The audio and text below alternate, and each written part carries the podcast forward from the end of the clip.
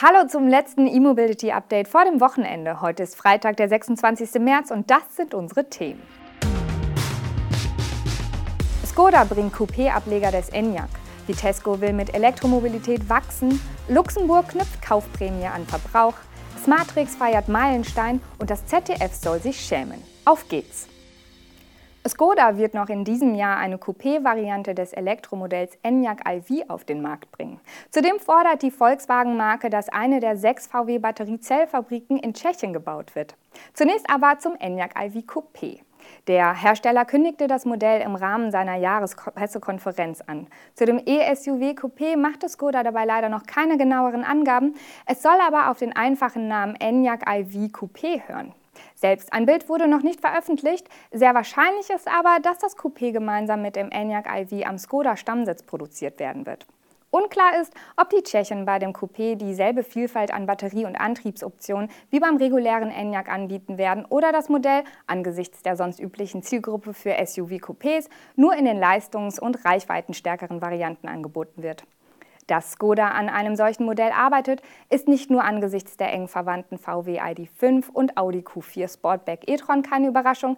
Bereits kurz nach der Premiere des Enyaq im September 2020 wurden R-Könige mit einem flachen Coupé-Heck gesichtet. Skoda macht sich zudem dafür stark, dass eine der von Volkswagen geplanten sechs Batteriezellfabriken in Tschechien entstehen wird. Wir brauchen mindestens eine Gigafabrik in der Tschechischen Republik, so Skoda-Chef Thomas Schäfer. Volkswagen hatte im Rahmen des Power Day vergangene Woche angekündigt, bis 2030 sechs Batteriezellfabriken mit einer Jahreskapazität von jeweils 40 Gigawattstunden bauen zu wollen. Die erste Fabrik entsteht bei Partner Northvolt in Schweden, die zweite bei VW in Salzgitter. Nachdem der Aufsichtsrat der Continental AG vor einigen Tagen der Abspaltung der Antriebssparte Vitesco Technologies zugestimmt hatte, hat diese nun ihre aktuelle Strategie präsentiert. Mittelfristig will Vitesco über 30 Prozent seines Umsatzes im Kerngeschäft mit der Elektrifizierung erzielen. 2020 konnte Vitesco den Umsatz mit solchen Komponenten und Systemen im Vergleich zu den vergangenen Jahren deutlich steigern.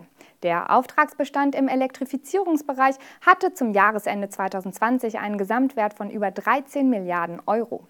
Der Umsatz lag im vergangenen Jahr bei 8 Milliarden Euro. Bereits 2019 haben wir die Weichen vollends Richtung Elektromobilität gestellt und das Jahr 2020 dazu genutzt, die Transformation konsequent und schnell voranzutreiben, sagte Vitesco-CEO Andreas Wolf. Derzeit profitiert das Unternehmen nach eigenen Angaben von seinem breiten Portfolio, das von Mildhybriden bis zu batterieelektrischen Autos reicht.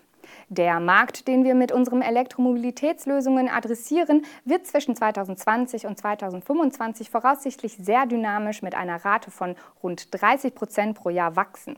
So Wolf. Bis Anfang 2021 wurden mehr als 150.000 elektrische Achsantriebe der dritten Generation an globale Kunden ausgeliefert.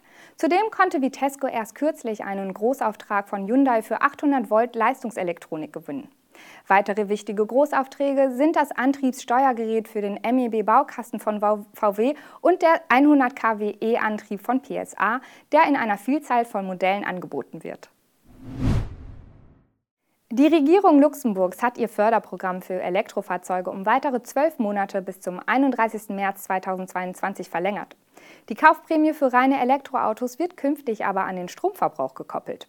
Kurzer Rückblick. Im Mai 2020 hatte die Regierung im Zuge eines Hilfsprogramms zur Eindämmung der Pandemiefolgen die Kaufprämie für rein elektrische Fahrzeuge von 5.000 auf 8.000 Euro angehoben. Diesen höheren Anreiz behält sie nun bei, jedoch nur noch für Fahrzeuge, die einen Stromverbrauch von unter 18 Kilowattstunden pro 100 Kilometer aufweisen. Für E-Autos, die mehr verbrauchen, wird die Höhe der Prämie auf 3000 Euro begrenzt. Nicht nur an dieser Stelle hat das Umweltministerium das Programm überarbeitet. Die neue Formel heißt gezielt, die effizienteren, kleinen und mittelgroßen emissionsarmen Autos zu fördern, sagt die Umweltministerin des Herzogtums. Für Plug-in-Hybride gibt es deshalb nur noch bis Jahresende eine Förderung. Umwelt- und auch Sozialaspekte werden künftig stärker berücksichtigt. Eine Ausnahme von der Regelung zum Stromverbrauch wird für Elektroautos mit sieben oder mehr Sitzen gemacht, die weiterhin mit 8000 Euro gefördert werden. Damit will das Ministerium den Bedürfnissen großer Familien Rechnung tragen. Antragsteller müssen dazu Teil eines Haushalts mit mindestens fünf Personen sein. Smartrix aus Österreich hat einen interessanten Meilenstein erreicht. An 50 Park-and-Ride-Standorten der ÖBB hat der Ladeinfrastrukturanbieter insgesamt 130 Ladepunkte für Elektroautos installiert. Bis Ende dieses Jahres sollen weitere 14 Standorte mit 48 Ladepunkten im ganzen Land hinzukommen. Den Zuschlag für die Errichtung und den Betrieb der Ladestation hatte Smartrix im Frühjahr 2018 von den österreichischen Bundesbahnen erhalten. Die Ladestationen sind für Berufspendler mit Elektroautos gedacht.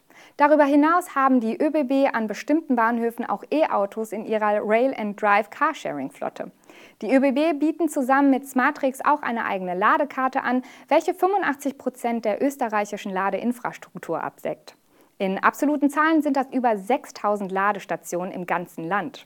Auch im Kerngeschäft auf der Schiene sind die österreichischen Bundesbahnen neuen Antriebsarten gegenüber aufgeschlossen. Kürzlich wurde ein Testbetrieb mit Wasserstoffzügen auf Regionalstrecken abgeschlossen. Das ZDF soll sich schämen, sagt zumindest Tesla-Chef Elon Musk. Die jüngste Berichterstattung des ZDF, wonach der Wasserverbrauch für die Gigafactory in Grünheide zur Gefahr für einen späteren Ausbau des Werks werden könnte, zieht weitere Kreise. Tesla-Fans reagierten empört auf die angebliche Manipulation eines Tweets von Elon Musk in einer Dokumentation der Frontalredaktion. Und tatsächlich wurden einige Aussagen verkürzt dargestellt. Der Tesla-Chef selbst erklärte nun auf Twitter, das zweite deutsche Fernsehen solle sich schämen. Unterdessen wurde bekannt, dass in Hangelsberg im Landkreis Oder-Spree 2023 mit dem Bau eines Wasserwerks begonnen werden könnte, das dann auch die wachsende Tesla-Fabrik problemlos mitversorgen könnte. Der herbeiberichtete Wassermangel soll sich also womöglich bald in Luft auflösen. Das war unser E-Mobility Update für diese Woche. Wir wünschen Ihnen ein schönes Wochenende. Am Montag sind wir pünktlich zur Mittagszeit wieder für Sie da. Tschüss.